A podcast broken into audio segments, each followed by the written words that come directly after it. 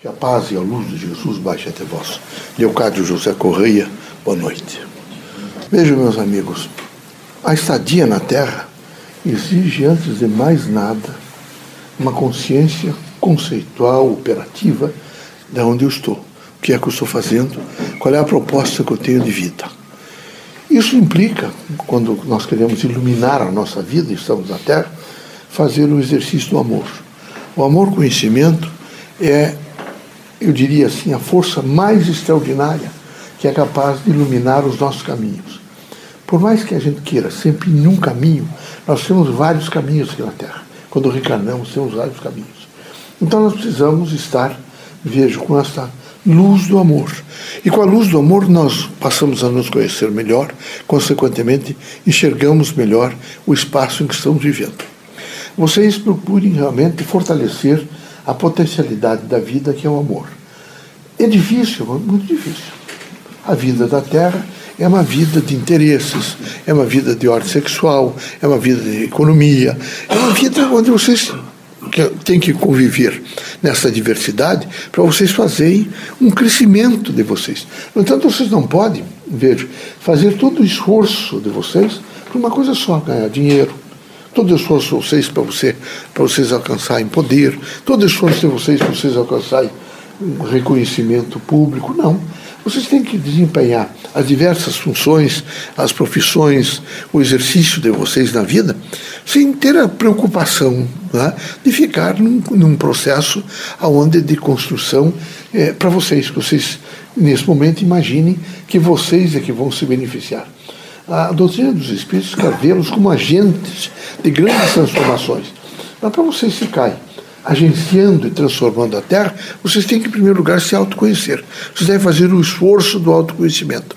Em um posicionamento crítico de administrar da melhor forma possível, eh, se vocês nos perguntarem, é, é positivo o que vocês, espíritos, os senhores, levantam sobre nós? Não, não é. Então, vocês não cuidam do corpo. Vocês não cuidam do corpo. Alguns de vocês vão passar antes do tempo para o lado de cá. Vocês não cuidam do corpo. Vocês teriam que cuidar. Vocês teriam, hoje alguém trabalhou o código secreto, vocês viram, a compulsão. Era importante que vocês pensassem um pouco nisso.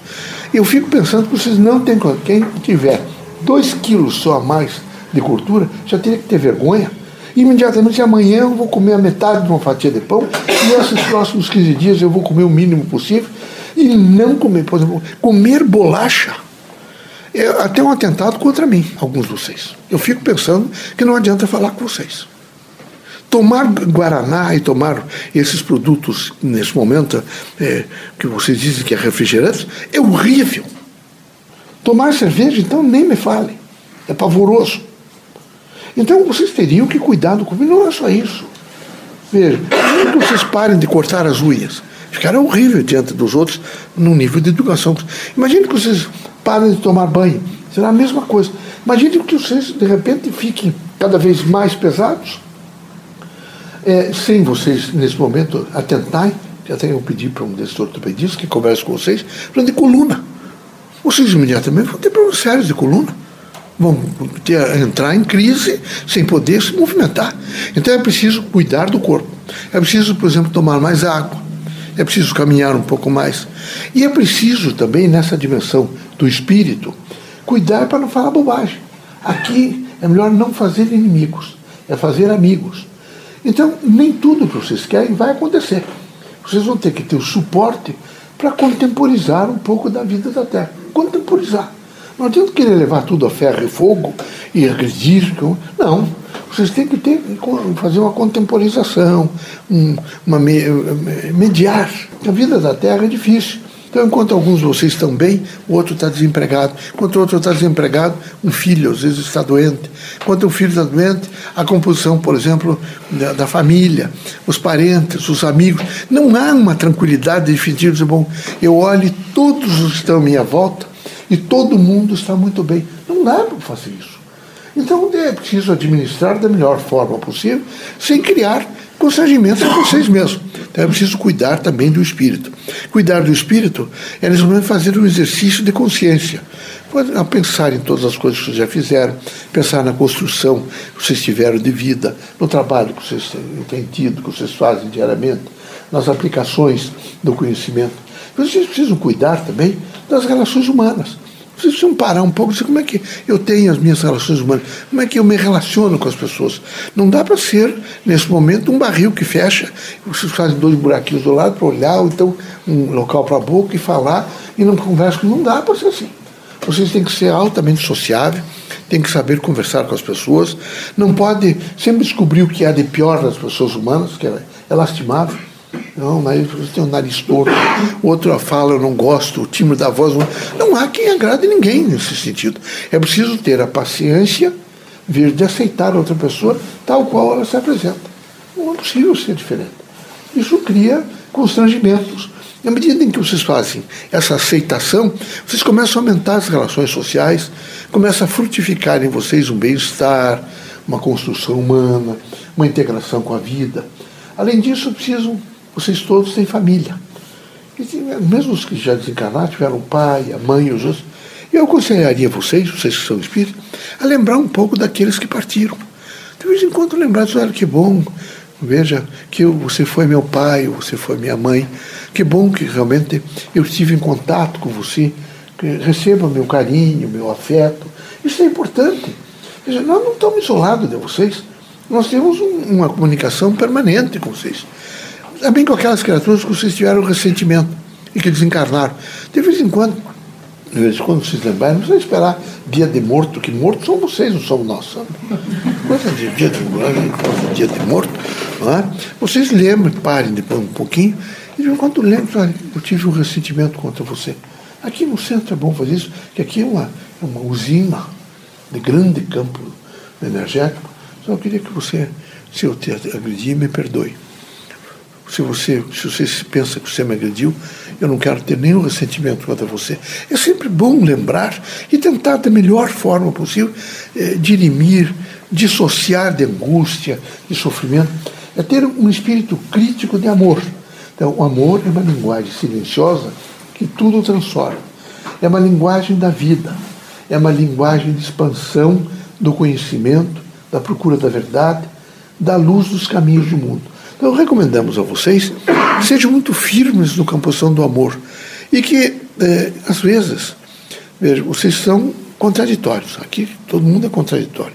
E às vezes no contraditório vem um processo de competição. E às vezes uma competição desonesta. Vocês sempre avaliem, será que o que eu estou dizendo não é para ferir?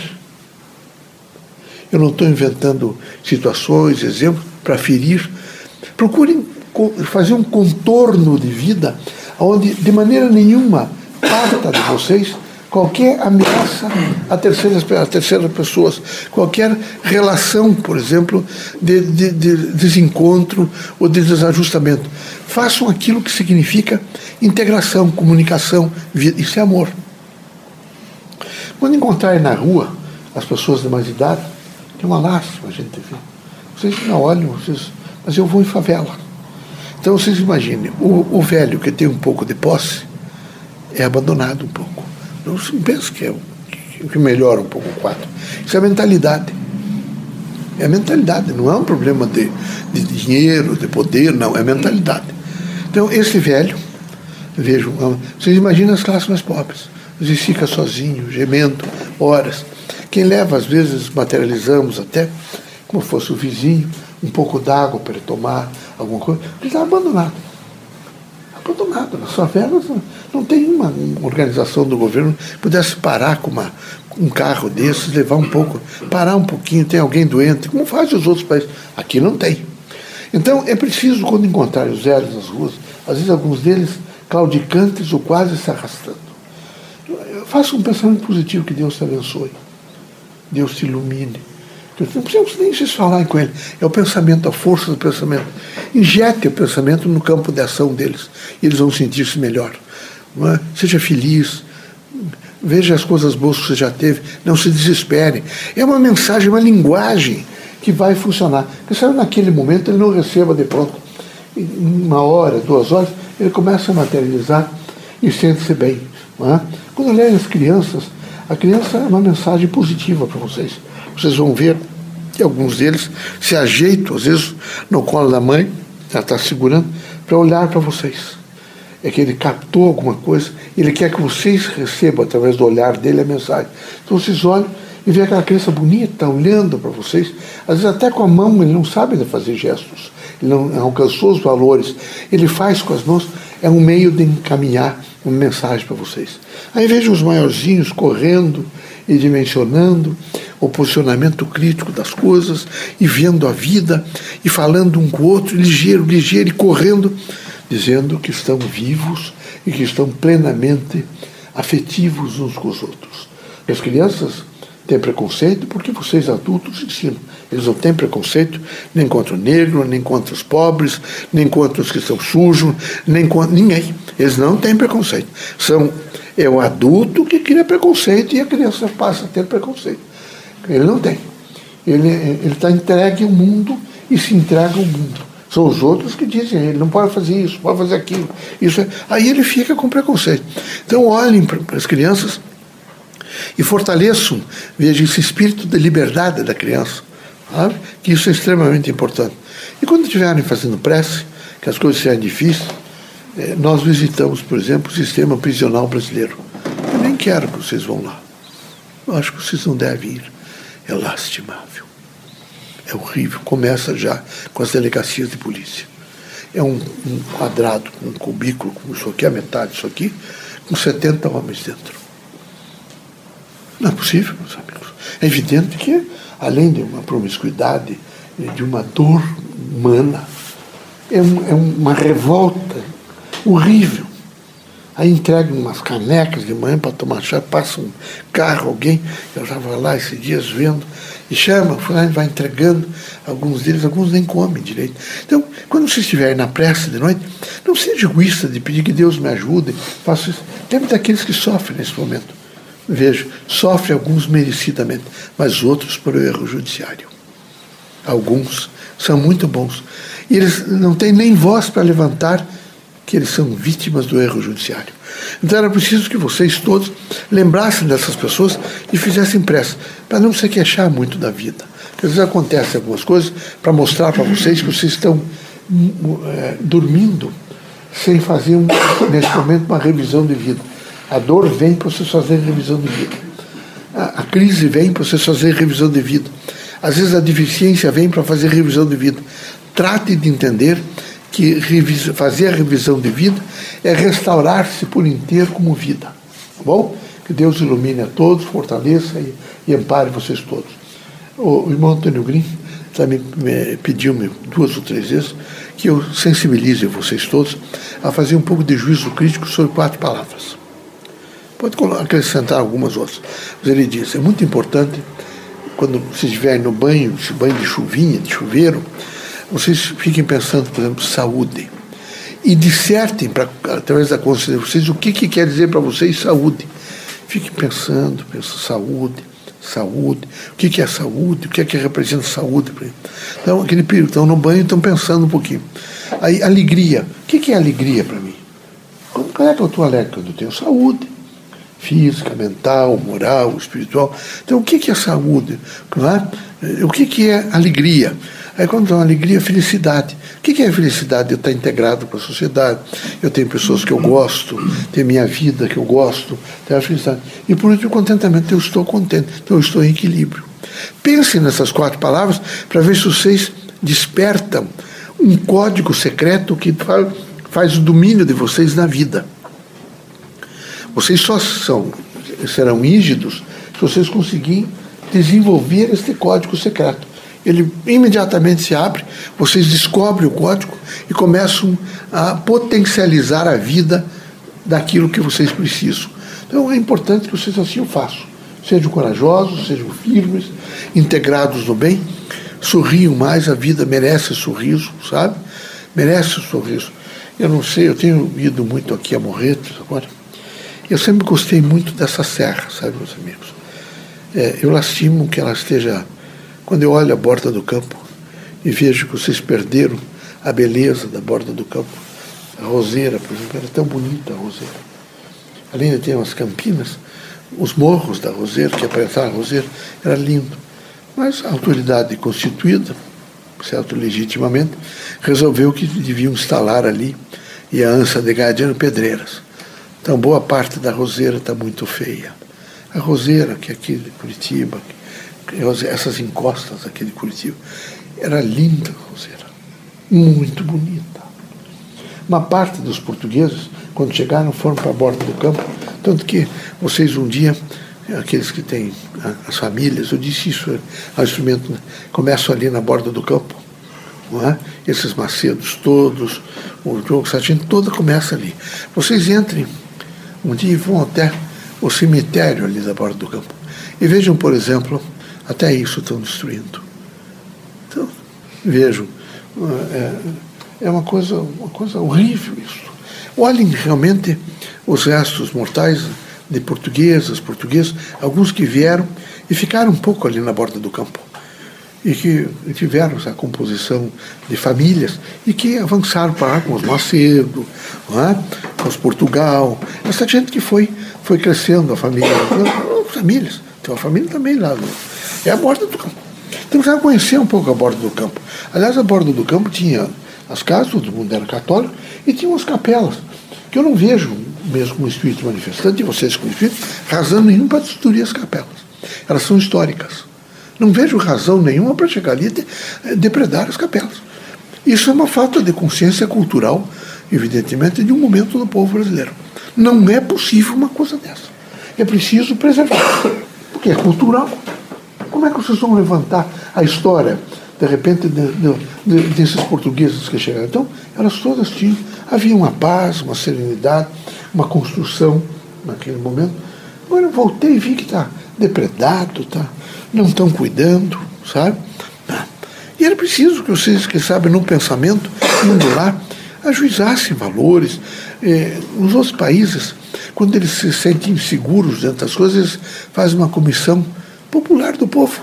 Quem é a autoridade que tenha ação sobre isso? Vamos falar com a autoridade. Vamos perguntar por que, que eles não estão, nesse momento, tendo um olhar para aquela, aquela, aquela, aquele acontecimento, aquela depredação. A borda do campo é triste. Mas eu, voltando ao que eu estava dizendo a vocês, eu sempre passei por ali, né? e eu voltei a ver os tangarás. Vocês não imaginam que maravilha que é o tangará. A família de tangarás, vocês conhecem, né? Não conhecem o tangará? Um pássaro. É? E ele tem uma dança especial.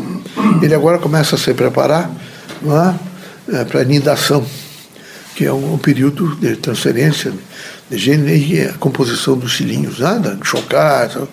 Então eles, eles estão, eles se alimentam, e é só bater uma boquinha, só uma coisa, e eles imediatamente começam a dançar.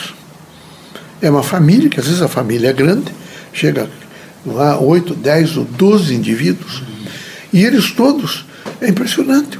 Aliás, é uma pena que não tenham feito, é, é, nesse momento, filmagem a respeito disso, não sei se tem, porque é muito bonito. E ali vocês veem a interação social desses indivíduos. Eles todos, eles dançam. Eles, uns cantam e os outros dançam. Eles pulam de um galinho para outro, de um galinho para outro, e fazem, arrepiam-se, e compõem com a asa. Você já viu, irmão? Não. Mas já ouviu falar? Ainda tem. Ainda tem. Ah, tem. Tinha, em toda aquela região tem. Aqui na tá? esse de Aquara, você conhece? É. Ele, ele, é só adentrar um pouco, começa a aparecer, que eu vi recentemente. Agora que eles estão começando. E eles vão agora até novembro tendo essa dança interessante. Quando puderem, vejam isso, que isso ajuda vocês, né? essa biomimética, a relação com a natureza, né, o espaço. É muito bonito. Bonito, realmente. É como esse Quero Quero. Vocês têm visto esse Quero Quero? Que voltou agora, está Quero Quero em todo lugar, está até na cidade, né? E que é uma, uma, um chamamento para vocês. Esses fazendeiros têm que até alimento Quero Quero. Porque eles dizem que entrou alguém desconhecido lá na propriedade, eu quero, quero, grita. E eles levantam. Porque eles sabem que vem alguém lá roubar o gado, invadir a propriedade, então eles levantam imediatamente. É quase como. Tem ganso, que é um cachorro de polaco, né? Sempre foi assim, vocês não conhecem os gansos? É. Aqui, pô, a cara criava ganso. E quantidade de ganso. E, e, o ganso, quando acontece alguma coisa e entrar alguém estranho, ele imediatamente grita. Faz o barulho e, e o Capitólio tinha ganso. Vocês sabem disso? A evolução é essa. Lá em Roma, e a comissão tinha ganso. Eles criavam ganso para fazer barulho. Não é? Então não são só vocês aí que estão. É, é, é a origem antiga. Não é? Bom? E coragem, e vão trabalhando, e trabalhando bastante, não renegando o trabalho, em qualquer situação, agradecendo, porque as coisas foram difíceis, agradeço a Deus por oportunizar esse momento para aprender. Aí muda as coisas. Sempre agradecendo a Deus por um momento. A oportunidade de aprender. A oportunidade de aprender, tá bom? Sejam felizes.